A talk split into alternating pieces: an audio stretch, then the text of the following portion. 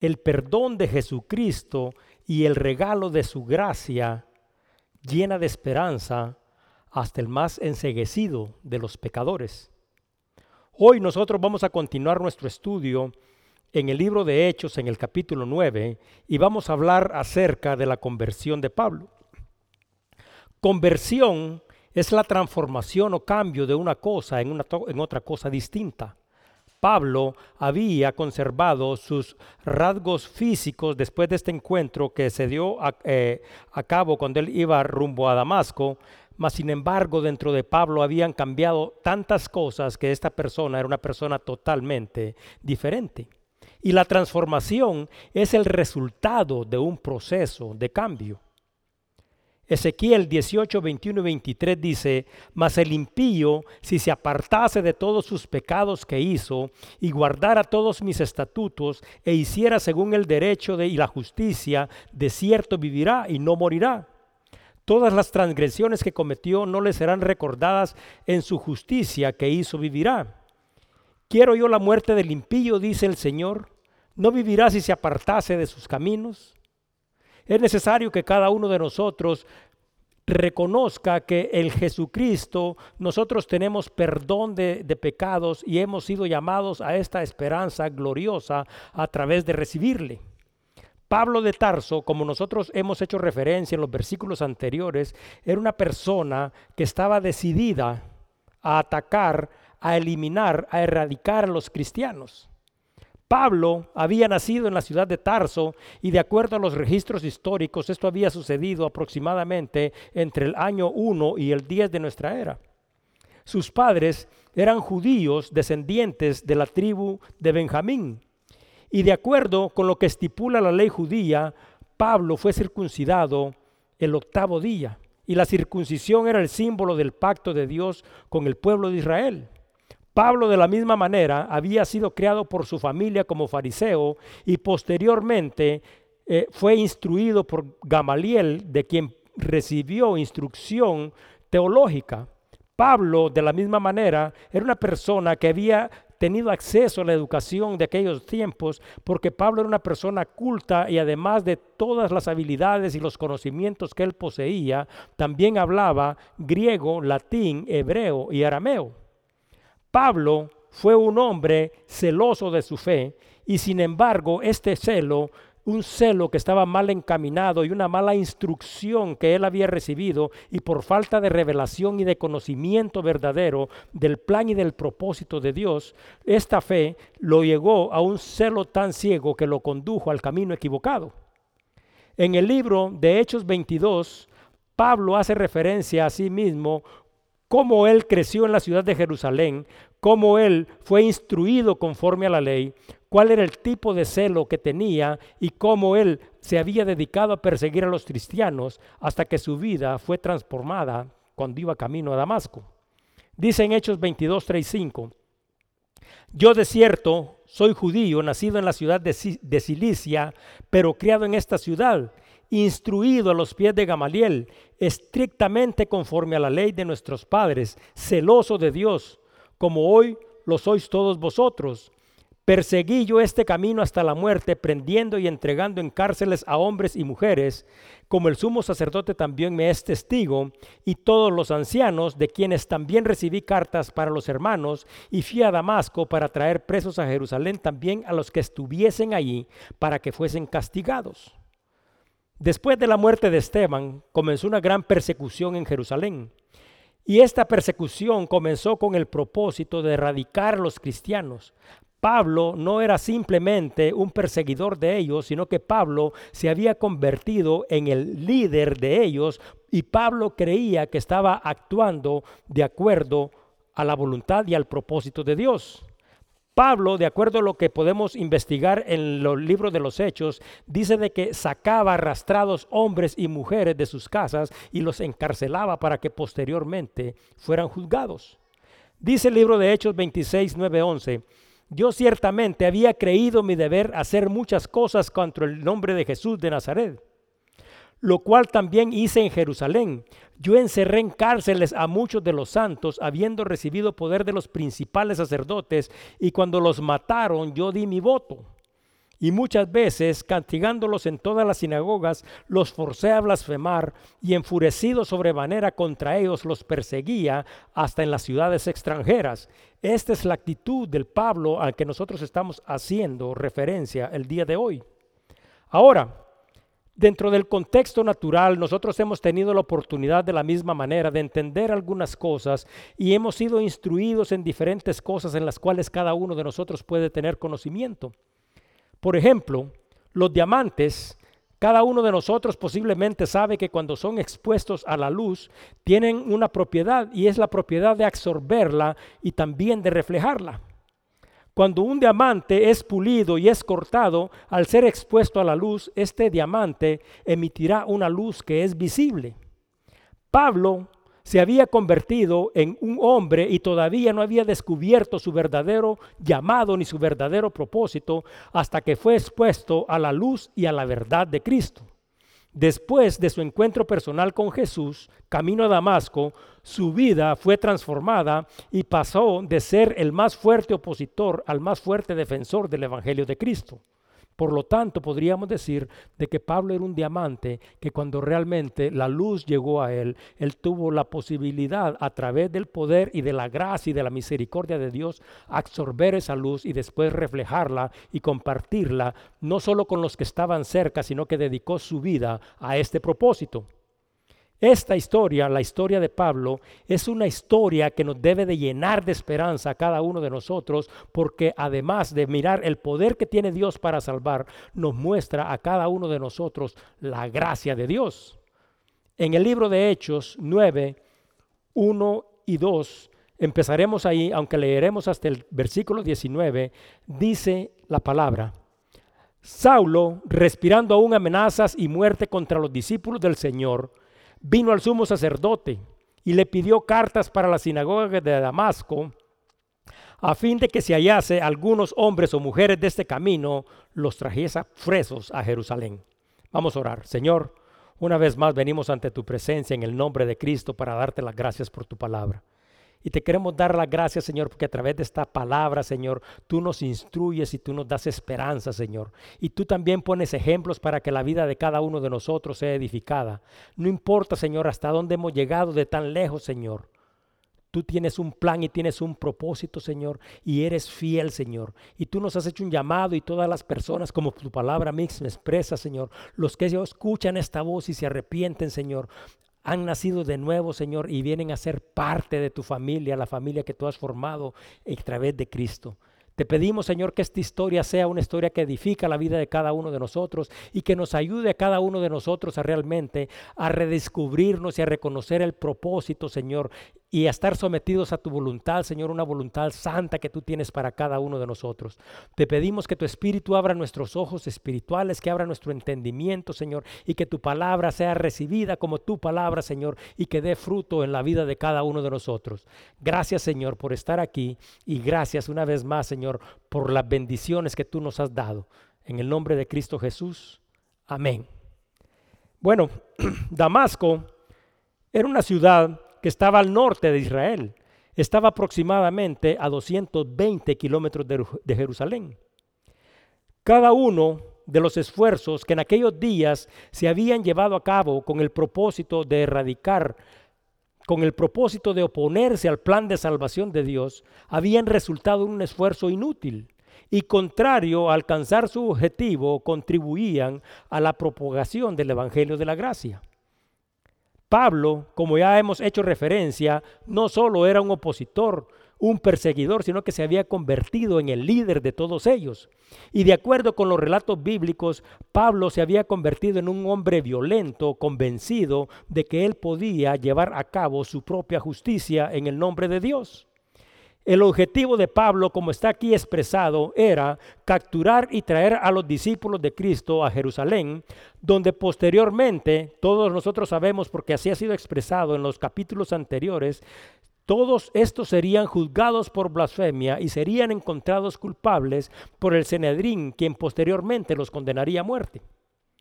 Discípulo, porque esta palabra es una de las primeras palabras que se mencionan en el versículo 1, discípulo es un seguidor de Cristo que cree y que sigue el ejemplo de su maestro.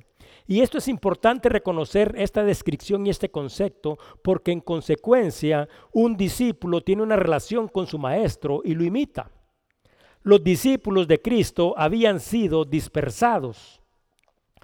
Estos como discípulos entendían perfectamente las responsabilidades que ser un discípulo conlleva, mismas responsabilidades que cada uno de nosotros debe de entender en su corazón y debe de imitar si nosotros realmente somos imitadores de Cristo. Ser discípulo de Cristo es más que recibir el perdón de los pecados, porque si estas personas simple y sencillamente hubieran recibido el perdón de los pecados, ellos no hubieran proclamado, no hubieran dado testimonio con todos los que estaban cerca, pero por esta misma fe y por ser testigos de los hechos que habían ocurrido en Jerusalén y por haberse convertido en personas que daban testimonio del amor, de la gracia y de la misericordia de Dios y todas las profecías que se habían cumplido en Cristo, estas personas habían sido dispersados. Cada uno de nosotros debe de entender de que ser un discípulo de Cristo conlleva la responsabilidad de tener una responsabilidad con Él, de imitarlo a Él y de también compartir las enseñanzas. Por lo tanto, cada discípulo de Cristo debe de estar dispuesto a escuchar, a aprender de Cristo y a obedecer a Cristo. Los cristianos, aunque en ese tiempo todavía no se les había llamado cristianos, se les conocía como los del camino. Por eso es de que este versículo hace referencia a que él pidió cartas a fin de ir a Damasco para encontrar y traer y poder encarcelar a todas las mujeres de este camino. Los del camino es una referencia que Jesús había hecho a sí mismo. Y esta era la forma en que los cristianos de ese tiempo, porque todavía no se les llamaba cristiano, se les identificaba. Dice Juan 14, 6, Jesús les dijo, yo soy el camino y la verdad y la vida, y nadie viene al Padre sino por mí. Es a este tipo de referencia que se refiere la palabra cuando dice a los del camino. Al decir los del camino, Pablo estaba haciendo referencia a los que creían que la salvación y el único camino que puede conducir hacia Dios es Cristo. El Evangelio, como todos nosotros ya hemos estudiado se había expandido de acuerdo con los hechos descritos en los primeros capítulos.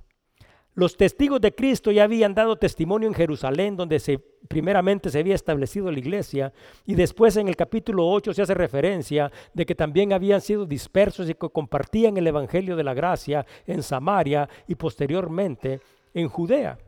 Ahora, estas personas que habían sido dispersadas ya no simple y sencillamente estaban dando testimonio en estas ciudades que relativamente estaban cerca de Jerusalén, sino que habían llegado a lugares lejanos como la ciudad de Damasco que estaba muy lejos. Entonces la preocupación del concilio, la preocupación de Pablo era la siguiente, que si estos opositores para ellos podían llegar y podían alcanzar ciudades, podían contaminar y compartir esta enseñanza nueva, esta doctrina con todos alrededor del mundo. Por lo tanto, ellos piensan equivocadamente que el Evangelio de Cristo se puede extender sobre toda la tierra. Entonces, por lo tanto, estas personas están decididas a hacer algo. Entonces, la expansión del Evangelio fue posible única y exclusivamente a que los discípulos de aquellos días vivían en una comunión con Cristo, en obediencia a Cristo y daban testimonio de Cristo. Y esa es exactamente la descripción de discípulo que cada uno de nosotros debe de tener actualmente en su corazón, porque cada uno de nosotros como seguidor de Cristo debe de presentar las mismas características y dar testimonio y ser un ejemplo para los que están alrededor nuestro. Una familia una familia estaba llevando a cabo los preparativos para la boda de su hijo mayor. Pero dentro de esta familia había una niña y esta niña era una niña pequeña que siempre escuchaba las conversaciones de ellas, de ellos. Cierto día, por todas estas conversaciones que ella había escuchado, esta niña tiene una inquietud en su corazón y se acerca a su madre y le pregunta, "Mamá, ¿qué dicen los novios cuando se casan?" Y la mamá le responde, "Bueno, los novios cuando se casen hacen una promesa solemne ante Dios. Y esta promesa es una promesa de amarse, de respetarse y de cuidar uno del otro. Entonces dice de que esta niña, después de un breve periodo de reflexión, le dice a su madre, mamá, entonces tú y mi papá nunca se han casado. Y le dice, ustedes nunca se han casado porque definitivamente esta niña había visto la forma que estas personas vivían dentro de su casa. Esta, esta niña había tenido la oportunidad de ver cuál era el testimonio que estas personas estaban dando. Y este llamado a la reflexión no solo aplica a los, a los matrimonios, sino que aplica a cada área de nuestra vida. Si nosotros realmente somos discípulos de Cristo, es nuestra responsabilidad vivir, dar un ejemplo, imitar a Cristo y compartir a Cristo. Colosenses 4, 5, 6 en la versión traducción viviente dice, vivan sabiamente entre los que no creen en Cristo y aprovechen al máximo cada oportunidad, que sus conversaciones sean cordiales y agradables a fin de que ustedes tengan la respuesta adecuada para cada persona. Entonces, como discípulos de Cristo, es una responsabilidad de cada uno de nosotros vivir y dar un ejemplo y dar testimonio de lo que Cristo ha hecho en nuestra vida aplica los matrimonios, aplica las amistades, aplica al trabajo y aplica a todas las áreas de la vida en las que nosotros podamos estar relacionados. Pero aquí nos encontramos con Pablo y Pablo es una persona que se ha opuesto a todos estos principios. Y Pablo está dispuesto de ir a una ciudad tan lejana que en aquellos tiempos, por ejemplo, eh, si el trayecto se llevaba a cabo a pie, debería de caminarse siete días. Y si se llevaba a cabo a caballo, deberían de llevarse por lo menos cinco días. Esto era un viaje fácil, pero esta era la determinación de este hombre que estaba convencido y estaba ciego por su celo aunque estuviera mal enfocado, mal encaminado y aunque se estuviera oponiendo sin saberlo él a la voluntad de Dios. En aquellos días los seguidores de Cristo continuaban reuniéndose en las sinagogas porque acuérdense que dice de que él pidió permiso para ir a la sinagoga que está en Damasco.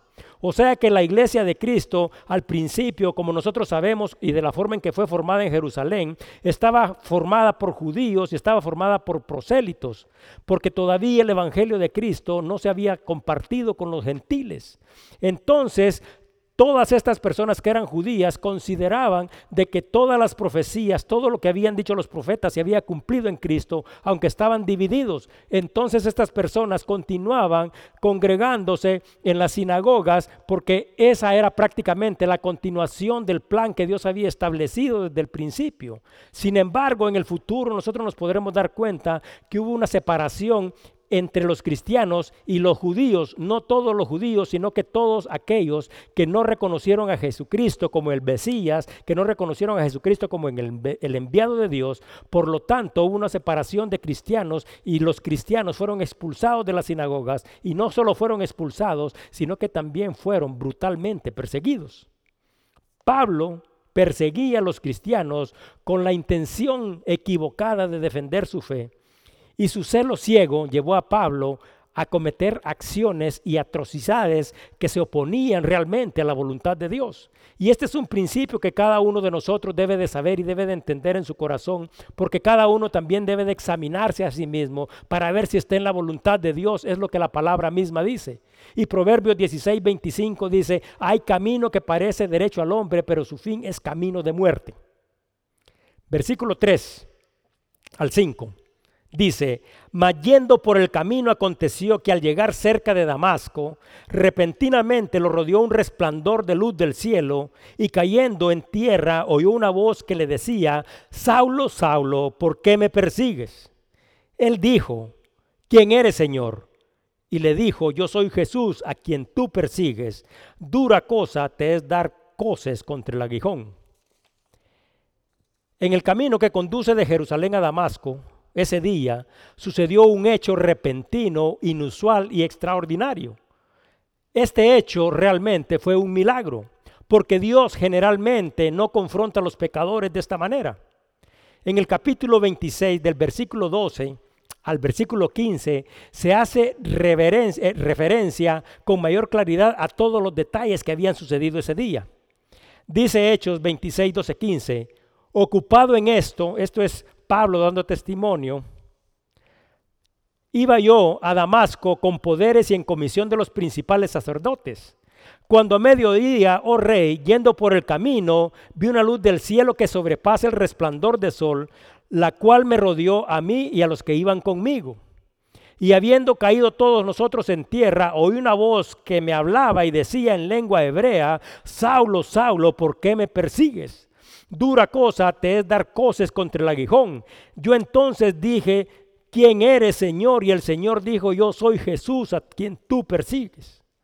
De acuerdo a esta descripción, nosotros podemos tomar una buena posición y entender mejor lo que está sucediendo.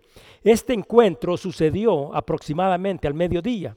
Y Pablo y sus acompañantes, de acuerdo a lo que está escrito y explicado en Hechos capítulo 26, dice que fueron rodeados de una luz tan resplandeciente que era más fuerte que la luz del sol alumbrando al máximo al mediodía. Ahora, pero dice que esta luz los envolvió y que él escuchó una voz y este mensaje no fue simple y sencillamente un mensaje porque dice, y escuché una voz que me decía en hebreo, Saulo, Saulo. Usted sabe qué es lo que está sucediendo aquí. Jesucristo le está hablando a Pablo en su idioma materno, el idioma que él entendía desde su infancia. Y por lo tanto, esta es una gran referencia a cada uno de nosotros, porque yo estoy seguro que cuando Dios nos ha hablado a cada uno de nosotros, no nos ha hablado en inglés ni en una lengua que no entendamos, sino que Dios nos ha hablado en ese idioma en que nosotros hemos crecido y que entendemos perfectamente. Y sin lugar a dudas, Pablo sabía y entendía y conocía esta lengua porque era la lengua que su mamá y su papá le habían hablado desde pequeño. Entonces, esto también revela uno de los atributos de Dios, su omnisciencia. Dios, dice la palabra, le habló a Pablo en arameo y de la misma manera nos ha llamado a cada uno de nosotros al arrepentimiento, pero no lo ha hecho en una forma que nosotros no entendamos, sino que nos ha hablado de una manera que nosotros perfectamente podemos entender, y no solo dentro de nuestro corazón, sino que también dentro de nuestra mente. Ahora, ¿Qué es lo que está sucediendo aquí? Hay una confrontación y esta confrontación es hecha por Cristo porque Pablo está de acuerdo a lo que dice la palabra actuando contra la voluntad de Dios. Y esto también debería de ser una referencia en nuestra vida porque con mucha más frecuencia de la que nosotros quisiéramos, nosotros convencidos de querer y de pensar que estamos haciendo la voluntad de Dios, con nuestras acciones y con nuestra actitud estamos totalmente opuestos a ella. A eso me refería yo, que nosotros como discípulos de Cristo deberíamos de dar testimonio con nuestro ejemplo, con nuestra actitud y con nuestra boca. Eso es la integridad real de un cristiano. Entonces, Pablo y sus acompañantes, dice la, la, escritura, fueron envueltos por la luz de Cristo. Y Saulo en ese momento fue confrontado con su pecado. Saulo estaba persiguiendo a Dios, estaba actuando en contra de la voluntad de Dios. Y al perseguir a los discípulos de Cristo, Cristo hace referencia a la persecución no solamente de los discípulos, sino que está haciendo referencia a que su oposición es una oposición en la que Él a Jesucristo mismo persigue. Dice, Jesucristo le pregunta, ¿por qué me persigues? Mateo 18:6 dice, y cualquiera que haga tropezar a alguno de estos pequeños que creen en mí, es mejor que le fuera que se colgase al cuello una piedra de molino de asno y se le hundiese en lo profundo del mar. Y Mateo 25:40 dice, y respondiendo el rey les dirá, de cierto os digo que en cuanto le hiciste a uno de estos mis hermanos más pequeños, a mí me lo hiciste entonces es necesario que cada uno de nosotros pueda reconocer de que cuando nosotros estamos en oposición a Dios, no solo simple y sencillamente estamos actuando en contra de los hermanos, sino que también estamos actuando en contra de la voluntad de Dios. Y este es el tipo de actitud que cada uno de nosotros debe de corregir. Pero dice la palabra que Pablo le respondió a Jesús y Pablo le responde con dos preguntas que son dos preguntas muy importantes que cada uno de nosotros debería de hacerle a Dios. Y le voy a decir por qué. Porque generalmente nosotros estamos preguntándole a Dios cosas sin relevancia. Incluso a veces estamos preguntándole cosas a Dios que Dios ya ha contestado a través de su palabra. Hay una compañía en los Estados Unidos que se llama Gallup y esta compañía fue fundada en el año de 1935 y su sede está en el estado de Washington. Esta empresa, Gallup, lleva a cabo estudios acerca de la opinión pública y se le pregunta a un grupo de personas determinado para ver qué es lo que realmente eh, piensan acerca de un asunto determinado. Pues hace algunos años esta empresa llevó una encuesta donde un grupo de personas bastante representativos de los Estados Unidos se les hizo la siguiente pregunta. Si usted tuviera la oportunidad de preguntarle algo a Dios, ¿qué le preguntaría?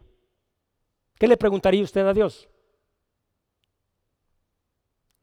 Todas estas personas, escuche bien, porque esta no debería ser la descripción de cada uno de nosotros, por su falta de conocimiento, dijeron que le preguntarían a Dios preguntas que ya han sido contestadas en las escrituras.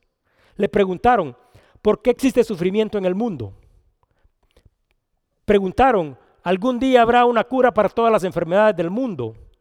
¿Cómo puedo ser mejor persona?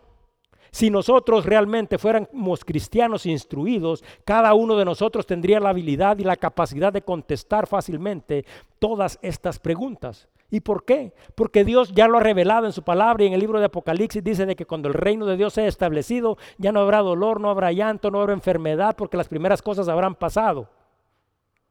Y dice, y yo secaré sus lágrimas y ya no padecerán absolutamente de nada. ¿Por qué hay sufrimiento en el mundo? Bueno, la respuesta está en Génesis, por nuestra desobediencia y por el pecado que nosotros hemos cometido. Y también pregunta, ¿cómo puedo ser mejor persona? Es una pregunta fácil de contestar para cada uno de nosotros porque nosotros no podemos ser mejores personas, sino que solo y simplemente podemos ser mejores personas cuando recibimos a Cristo y a través de su Espíritu nuestra vida es transformada y damos los frutos del Espíritu que son amor, paz, gozo, paciencia, benignidad, dominio propio y todas estas cosas. Entonces miramos a Pablo aquí que a diferencia de todos nosotros ignorantes de la voluntad y de la palabra de Dios, le pregunta a Cristo, ¿quién eres tú? Porque él no sabía que Cristo era el que se le estaba revelando todavía. Pablo sabía que este había sido un hecho extraordinario, que solo podía ser una señal del cielo, y le pregunta quién eres, porque cada uno de nosotros debe de recordar que durante los tiempos de la historia previos a la vida de Pablo, Dios mismo había enviado ángeles para que comunicaran un mensaje. Entonces Pablo no sabe en frente de qué ser celestial está presente. Entonces la respuesta es simple y, clara y la respuesta es yo soy Jesús. Sin lugar a duda, Pablo, quien residía en la ciudad de Jerusalén, había escuchado a Jesús haciendo referencia a sí mismo como el Hijo de Dios. Porque él vivía ahí, ¿se acuerdan que lo acabamos de leer en el libro de Hechos? Él dice, yo vivía, yo terminé de crecer aquí en Jerusalén. Entonces, de la misma manera, Pablo había sido testigo que sus apóstoles hacían referencia a su resurrección. ¿Y saben por qué les estoy diciendo que había sido testigos que otros decían? Porque los judíos, de acuerdo a la palabra misma, los del Cenedrín, habían tratado de engañar a todos los miembros de la comunidad judía, diciéndoles de que Jesucristo no había resucitado, sino que su cuerpo había sido robado. Por lo tanto, la resurrección de Cristo posiblemente no era del conocimiento de Pablo, porque Pablo pensaba quizás que no había resucitado. Dice Mateo 28, 11, 15, mientras ellas iban, cuando las mujeres fueron a dar testimonio, he aquí, unos de la guardia fueron a la ciudad y dieron aviso a los principales sacerdotes de todas las cosas que habían acontecido. Y reunidos con los ancianos y habiendo consejo, dieron mucho dinero a los soldados, diciendo, decid vosotros, sus discípulos vinieron de noche y hurtaron, estando nosotros dormidos. Y si esto lo oyera el gobernador, nosotros los persuadiremos y os pondremos a salvo. Y ellos tomaron el dinero, hicieron como se les había instruido. Este dicho se ha divulgado entre los judíos hasta el día de hoy. Por lo tanto, había dentro de la congregación judía misma muchas personas que no sabían realmente y que pensaban que cuando se hacía referencia a la resurrección de Cristo, que era un hecho que no había realmente sucedido. Pero Pablo, guiado por el Espíritu Santo, hace esta referencia de él mismo cuando escribe a la iglesia de Corinto, porque a Pablo le fue revelada la verdad y como dijimos, fue como un diamante que cuando la luz le es reflejada y cuando conoce la verdad, su actitud y su vida cambian totalmente, de la misma manera que debería de cambiar la vida de cada uno de nosotros. Entonces Pablo en primera de Corintios 15, 8, 10 dice, y al último de todos, hablando acerca de este hecho extraordinario, como un abortivo, me apareció a mí, porque yo soy el más pequeño de los apóstoles, que no soy ni digno de ser llamado apóstol, porque perseguí a la iglesia, pero por la gracia de, de Dios soy lo que soy, y su gracia no ha sido en vano para conmigo. Antes he trabajado más que todos ellos, pero no yo, sino la gracia de Dios conmigo.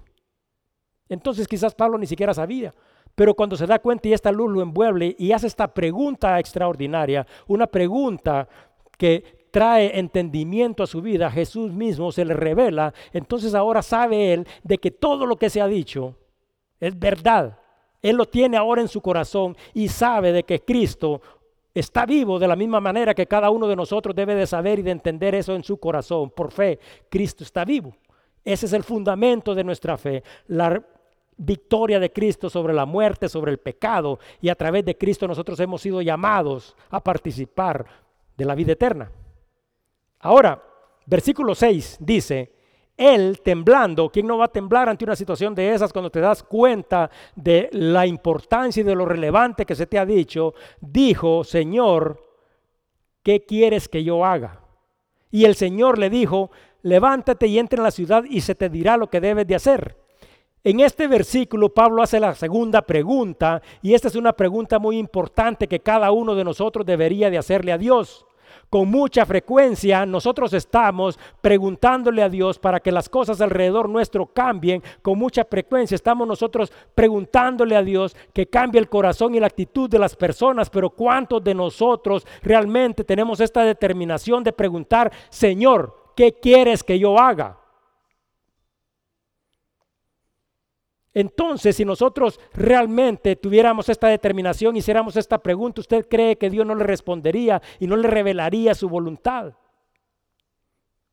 Ahora, al obtener su respuesta, porque Dios nos responderá a cada uno de nosotros, ¿cuántos de nosotros estamos dispuestos humildemente a llevar a cabo lo que Dios quiere que nosotros hagamos? Porque Dios nos ha dicho qué es lo que quiere que hagamos, o usted no conoce la voluntad de Dios.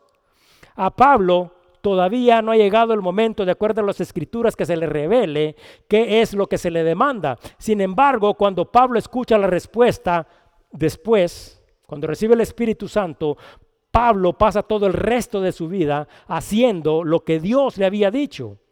¿Usted algún día le ha preguntado a Dios, ¿qué quieres que yo haga? Y si usted le ha respondido Dios y Dios le ha revelado su voluntad, usted desde ese día está esforzándose por cumplir lo que Dios le ha dicho o simplemente cree usted que Dios no le ha hablado y no le ha contestado y esa es la razón por la cual usted ha desperdiciado su vida eterna, eterna, entera esperando la respuesta. Usted cree que Dios no le ha hablado. Entonces, ¿qué está haciendo? Jesús le dijo, dura cosa te es dar cosas contra el aguijón. El aguijón era una vara con una punta metálica en la, y en la otra punta tenía otra punta de metal. Y con esta vara se utilizaba para que los bueyes que estaban arando no se desviaran de su camino. Y cuando el buey que estaba arando se quería salir de, de su camino, entonces se le pullaba con esta vara, con esta punta que tenía ahí. Pero si el buey era desobediente y era terco como muchos de nosotros, algunas veces el buey pateaba. Y cuando el buey pateaba, ¿sabe qué? Golpeaba la otra punta de la vara. ¿Y sabe qué es lo que sucede? Ahí había otra parte dura de metal. Entonces el buey no solo había recibido el aguijón, sino que se lastimaba cuando se daba en contra de esta parte. Entonces el buey ya no solo recibía el castigo de la, de la, corrección, sino que también era lastimado al no ser obediente a la instrucción que se le daba. Y lo que está diciendo Jesús a Pablo es, dura cosa es que te está dando y todavía relinchas para rematarte. ¿Y cuántos de nosotros de la misma manera tenemos esta actitud en nuestro corazón porque nosotros nos prueba corregir Dios y todavía relinchamos y brincamos? ¿Y qué es lo que sucede con esto? Estamos opuestos a la voluntad de Dios y dice la palabra que ninguno de nosotros, de los que se oponen a Dios, no tiene la fuerza ni el poder para oponerse a Dios y que Dios establecerá su voluntad. Entonces, ¿será que nosotros estamos faltos de entendimiento? ¿Qué es lo que realmente sucede con cada uno de nosotros? Eclesiastés 12, 11 dice, la palabra de los sabios son como aguijones, hablando de estos aguijones, y como clavos hincados son las de los maestros de las congregaciones dadas por un pastor. Cuando nosotros nos referimos a la palabra de Dios, no es que yo esté en desacuerdo con ustedes. Y cuando ustedes están en desobediencia, no es que estén en desobediencia conmigo, sino que cuando nosotros estamos en desobediencia contra Dios, es contra Dios con el que estamos peleando. Y a la voluntad de Dios nadie se opone. Lo que Jesucristo le está diciendo a Pablo en otras palabras, cosa dura, es estarte lastimando por ir en contra de la voluntad de Dios, misma actitud que cada uno de nosotros y más frecuente de las veces que nosotros quisiéramos hacerlo, lo estamos haciendo. Pero también Jesús le dice, levántate y entra en la ciudad y se te dirá qué es lo que debes hacer. En ese momento, Pablo, al haberse dado cuenta que Jesucristo es el Hijo de Dios, que ha resucitado, su actitud de oposición a Dios cambia por una actitud de sumisión y de obediencia. Cuando Juan describe el mensaje a la iglesia de la Odisea, Eso es lo que estamos estudiando en el libro de Apocalipsis y eso es lo que vamos a estudiar la próxima semana. Jesucristo hace esta referencia. Apocalipsis 3:16. Pero por cuanto eres tibio y no frío ni caliente, te vomitaré de mi boca. ¿Sabe qué es lo que está sucediendo aquí? Pablo fue confrontado con su pecado. Pablo escuchó la, corrección de Dios y Pablo fue llamado al arrepentimiento. El Evangelio de Cristo demanda de cada uno de nosotros una respuesta. Así que aquí se hace referencia a aquellos que son confrontados a través de la palabra con su pecado, aquellos que son llamados al arrepentimiento, aquellos que tienen la posibilidad de escuchar la voz de Dios, sin embargo hacen oídos sordos o permanecen indiferentes a lo que el Espíritu de Dios les revela. ¿Se acuerda que dijimos, este es un diamante y el diamante al ponerle a la luz, ¿qué es lo que hace? Absorbe y refleja. Mas sin embargo, estas personas que están descritas aquí son como una piedra que les pone la luz y no tienen ninguna actitud ni ningún cambio en su vida. Entonces la palabra de Dios nos está llamando al arrepentimiento, nos está instruyendo, nos está enfrentando al pecado y nosotros simple y sencillamente permanecemos ni fríos, ni calientes, ni nada, sino que permanecemos tibios, lo que significa que nosotros vivimos vidas indiferentes y el que vive una vida indiferente, dice el Señor, yo lo escupiré. Cada uno de nosotros debe de estar atento a la voluntad de Dios, revelada a través de su palabra o del mensaje que Dios comunica a cada uno de nosotros. Con frecuencia, así como se le dijo a Pablo, es la dirección que Dios nos da en nuestra vida. Pablo fue llevado a la ciudad de Damasco, Dios no le dijo qué haría ahí. Dios dirigió a Pablo un paso a la vez, de la misma manera que nos dirige a cada uno de nosotros un paso a la vez, porque Dios no le expuso a Pablo todos los planes que él tenía para él. Y la palabra de Dios posteriormente, escrita por Pablo mismo, inspirado por el Espíritu, dice en 2 de Corintios 5, 7, una de las actitudes que a Pablo le tocó vivir y hacer, porque por fe andamos y no por vista. Pablo incluso estaba ciego y ni siquiera él tenía la posibilidad de llegar a la ciudad de Damasco, sino que él fue conducido a ella. Versículo 7 al 9. Y los hombres que iban con Saulo se pararon atónitos, oyendo la verdad la voz, mas sin ver a nadie. Entonces Saulo se levantó de tierra y abriendo los ojos no veía a nadie, así que llevándole por la mano le metieron en Damasco donde estuvo tres días sin ver y no comió ni bebió. Esto es lo que ha sucedido. Después de su encuentro con Jesucristo, Pablo había quedado ciego. Pero no solo estaba ciego, sino que dice que estaba atónito. Pablo no había tenido la habilidad ni la capacidad de transportarse por él mismo hacia la ciudad de Damasco, sino que había llevado, había sido llevado. Entonces Pablo cuando nosotros miramos el principio de la historia nos podemos dar cuenta de algo que es muy importante. Pablo había salido de Jerusalén y había salido con un propósito y el propósito era erradicar a los seguidores de Cristo. Pero en el camino es confrontado y al ser confrontado Pablo queda ciego y Pablo es llevado a la ciudad. Y le voy a decir algo, Pablo todavía ahí no ha nacido de nuevo sino que Pablo no nació en el camino, sino que Pablo nació en la ciudad de Damasco, porque en la ciudad de Damasco sucede este acontecimiento que debería de suceder realmente en la vida de cada uno de nosotros. En la ciudad de Damasco fue donde Pablo nació de nuevo. Dice el versículo 10, y nos vamos a detener ahí, porque esto solo lo leeremos para que cada uno de nosotros tenga una referencia, pero dice en el versículo 10 al 19, hablando del nacimiento y de lo que procede eh, a través del Espíritu y la guía del Espíritu a través de estas cosas, dice el versículo 10 al 19. Había entonces en Damasco un discípulo llamado Ananías, a quien el Señor dijo en visión, Ananías, y él respondió, heme aquí, Señor.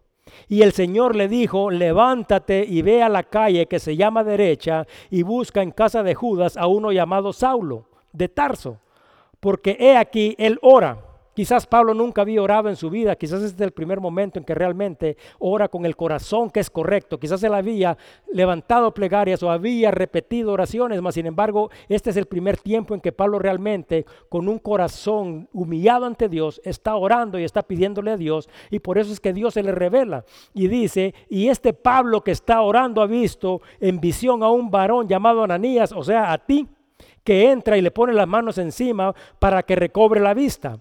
Entonces Ananías respondió, Señor, he oído de muchos acerca de este hombre, cuántos males ha hecho a tus santos en Jerusalén, y aún aquí tiene autoridad de los principales sacerdotes para prender a todos los que invocan tu nombre.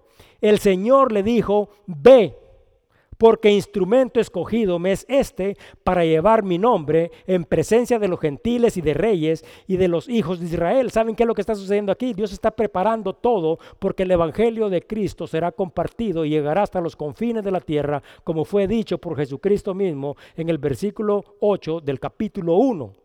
Entonces le dice, porque yo le mostraré cuánto le es necesario padecer por mi nombre.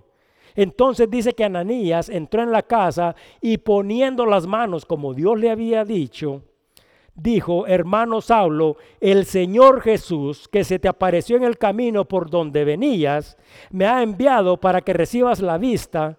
Y aquí es el nacimiento a una nueva vida. Y le dice, y seas lleno del Espíritu Santo. Y dice que al momento se le cayeron de los ojos, dice, como escamas, y recibió al instante la vista, y levantándose, fue bautizado. Y habiendo tomado aliento, recobró fuerzas. Y estuvo Saulo por algunos días con los discípulos que estaban en Damasco. El Señor envió a Ananías para que Pablo recuperara la vista y para que fuera lleno del Espíritu Santo. Y después de que Ananías impusiera sus manos, dice la palabra, y orara por él, Pablo recuperó la vista, fue lleno del Espíritu Santo, fue bautizado y recobró fuerzas. Por eso es que vamos a profundizar en estos versículos la próxima semana. Pero antes de terminar, me gustaría compartir con ustedes una historia que he compartido con ustedes en algunas ocasiones, porque es muy importante, porque esta historia hace referencia a nuestra vida cristiana y cada uno de nosotros puede estar identificado con ella. ¿Se acuerdan cuando conté acerca de la renovación de las águilas? Bueno, el águila es el ave de mayor longevidad de su especie, lo que significa que es la que vive más puede llegar a vivir hasta 70 años. Pero para poder llegar a vivir hasta los 70 años, cerca de la mitad de su vida aproximadamente a los 40 años, el águila calva debe de tomar la decisión más importante de su vida. Con el paso de los años, sus uñas se vuelven flexibles, lo que hace imposible sujetar a las presas. O sea, tiene unas uñas que son débiles, ya no puede sujetar. Su pico se pone alargado y se curva de tal manera que se acerca a su pecho, por lo tanto ya no lo puede usar para desgarrar y para comer. Sus alas se envejecen y se tornan pesadas porque tiene plumas viejas. Entonces ya volar, que es una de las mejores cosas y de las mayores habilidades del águila después de su vista, se hace una tarea extremadamente difícil. Entonces el águila solo tiene dos opciones. Y estas dos opciones, una es o se deja morir o enfrenta un doloroso proceso de renovación. Entonces, este proceso consiste en volar hacia lo más alto de una montaña y buscar un lugar seguro en los acantilados donde no pueda ser atacada. Después de encontrar ese lugar, el águila dice, comienza a golpear con su pico la pared o la roca del acantilado hasta que se arranca el pico. Luego de arrancarse el pico, dice que tiene que esperar pacientemente hasta que un pico nuevo le salga. Cuando el pico nuevo le sale, entonces con lo primero que hace con este pico nuevo es que empieza a arrancarse cada una de sus uñas. Cuando finalmente se arranca cada una de sus garras, dice que nuevamente tiene que esperar hasta que las garras nuevas o las uñas nuevas salgan. Cuando estas uñas nuevas salen, entonces dice que con su pico nuevo y con sus uñas nuevas empieza a quitarse cada una de las plumas de sus alas, porque estas plumas se han convertido en pesadas y han sido un obstáculo para la vida de ella. Entonces empieza ese proceso doloroso donde se arranca cada una de sus plumas. Finalmente, escuche bien y les digo finalmente porque sabe cuánto tiempo tarda ese proceso tarda 150 días. En esos 150 días el águila no come, el águila no puede volar, el águila no tiene pico, no tiene garras, mas sin embargo después de todo este proceso, el águila a los 150 días, o sea, a los 5 meses de estar en el acantilado sin poder moverse para ningún lado, después de llevar sol, agua y cualquier inclemencia de tiempo y sin poder comer, dice que sus alas, sus garras y su pico se regeneran entonces dice de que el, ala, eh, el águila extiende sus alas. Y al extender sus alas, dice que emprende su vuelo y así empieza la segunda etapa de su vida, donde el águila vivirá aproximadamente 30 años más y lo vivirá de una forma majestuosa, renovada totalmente. Ahora, ¿saben por qué les volví a contar esta historia? Porque Dios nos conduce a cada uno de nosotros, así como ya lo he explicado en otra ocasión, a un punto de inflexión. Cada uno de nosotros debe de tomar una decisión. Si nosotros vamos a ser transformados o si nosotros nos vamos a dejar morir eternamente. Nuestra vida puede estar en un punto donde nosotros podemos pensar que ya no aguantamos más, que ya le hemos fallado a nuestra familia, que ya le fallamos a nuestra comunidad, que le fallamos a nuestra iglesia y principalmente que le fallamos a Dios. Pablo fue confrontado ante esta realidad, porque sabe qué es lo que sucede cuando Jesús se le revela a Pablo, que Pablo se dio cuenta que su celo, su educación, su posición y su conducta contrario a acercarlo a Dios era lo que lo había alejado, y esa es la misma actitud que muchos de nosotros tenemos. Algunas veces nuestro proceso puede suceder suavemente, pero algunos de nosotros, y digo algunos de nosotros porque también a mí me ha tocado, por nuestra actitud, por nuestra desobediencia y por nuestro carácter y por nuestra terquedad, Dios debe de sacudirnos así como sacudió a Pablo. Dios nos ama de tal manera que prefiere vernos quebrantados a permitir que nos perdamos. Entonces Dios hace todo lo que está a su alcance para que cada uno de nosotros realmente escuche su voz y venga el arrepentimiento. Ahora, tenemos a Pablo tirado en el suelo y ¿sabe qué es lo que sucede? Pablo se levanta. Y les voy a decir algo muy importante. Les voy a contar ¿Quién es este Pablo que se levanta? Porque acuérdense que venía un pecador, uno que se oponía a la voluntad de Dios, uno que no estaba de acuerdo con las cosas de Dios, una persona ignorante y soberbia. Y se levanta este Pablo. Filipenses 3, 7, 10 pero cuantas cosas eran para mí ganancias, las he estimado como pérdida por amor de Cristo. Y ciertamente aún estimo todas las cosas como pérdida por la excelencia del conocimiento de Cristo Jesús, mi Señor, por amor del cual lo he perdido todo y lo tengo por basura para ganar a Cristo y ser hallado en Él, no teniendo mi propia justicia, que es por la ley, sino que es por la fe en Jesucristo, la justicia que es de Dios por la fe, a fin de conocerle y de poder y el poder de su resurrección y la participación de sus padecimientos, llegando a ser semejante a él en su muerte. Este es el Pablo que se levanta.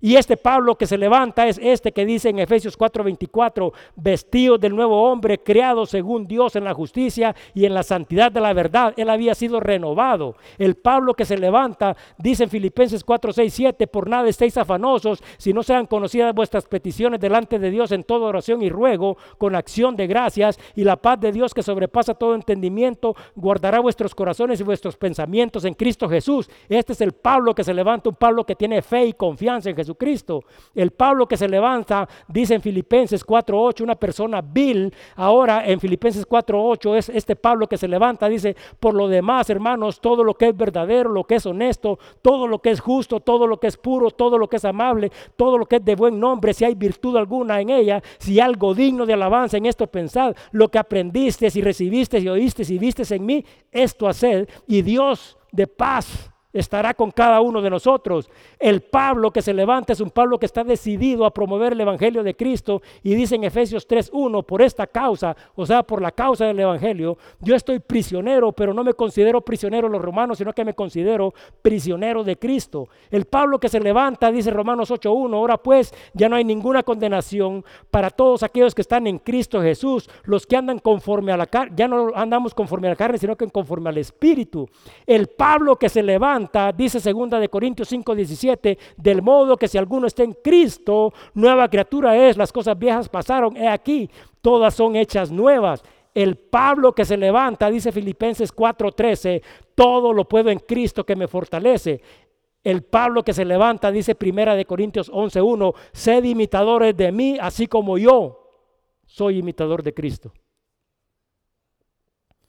Sin lugar a duda, a ninguna duda, el Pablo que se levantó era totalmente diferente. Solo algunas horas quizás venía de Jerusalén, con camino a Damasco con el propósito de destruir y erradicar a todas las personas que habían puesto su confianza en Cristo. Y les voy a decir, ya para terminar, que nosotros y que yo también espero de que esto le suceda a usted y que me suceda a mí, que a través de esta historia, esta historia que nos llena de esperanza, cada uno de nosotros, el que ha escuchado aquí y el que ha escuchado a través de las redes sociales o el que escuchar este mensaje, se levante del lugar donde se encuentra, pero no se levante igual, sino que se levante siendo una persona diferente, cuya voluntad y obediencia están sujetos a Dios, porque ya ha decidido en su corazón que desde ahora en adelante, así como las águilas, va a vivir, va a enfrentar un proceso, pero el resto de su vida lo vivirá para Cristo. ¿Quién dijo que importa lo que pasó? Lo que importa es donde estamos ahorita y la decisión que nosotros tomemos. Y todos nosotros sabemos que nos encontramos ahí donde nosotros hemos fallado, pero es tiempo de tomar esta decisión y de levantarnos y ahora realmente vivir para Cristo. Vamos a orar, Señor. Una vez más venimos ante tu presencia en el nombre de Cristo para darte las gracias por tu palabra. Gracias por compartir esta historia, Señor, porque en esta historia nosotros sabemos que no importa, así como era Pablo una persona vil, una persona ruina, una persona que mataba en tu nombre, Señor. Una persona que vivía en total desobediencia y en oposición a ti tuvo esta esperanza y fue un instrumento en tus manos que no solo cambió su vida, sino que impactó al mundo entero y que por generaciones lo sigue impactando. De esa misma manera, Señor, te quiero pedir que esta palabra dé fruto en la vida de cada uno de nosotros y que cada uno de nosotros en este camino a Damasco que cada uno de nosotros lleva, porque este es el camino que conduce a la desobediencia, nosotros también al ser confrontados con tu palabra, al ser confrontados por ti, por nuestro pecado, Señor, nosotros tengamos esta misma actitud y que nos arrepintamos y que cuando estamos tirados en el suelo porque hasta ahí has descendido a levantarnos, Señor, el que se levante de cada uno de nosotros ya no sea el mismo, sino que sea una persona que realmente vive en obediencia a ti. Ayúdanos a tener esta actitud que hubo también en Pablo, Señor. Danos de tu espíritu, Señor. Ayúdanos no simple y sencillamente a ser tibios a las personas que son indiferentes a tus palabras, sino que ayúdanos a ser realmente hijos tuyos y vivir para ti y recibir esta palabra que tiene el poder de transformarnos, de cambiarnos y ser discípulos tuyos, personas que dan testimonio con el ejemplo, con su boca y con sus acciones, Señor. Que parezca realmente que nosotros tenemos a Cristo en nuestra vida. Que tu amor, que tu gracia y tu misericordia esté con cada uno de nosotros. Y gracias una vez más, Señor por darnos el regalo de este día. Te lo pedimos en el nombre glorioso de Cristo Jesús. Amén. Que Dios los bendiga.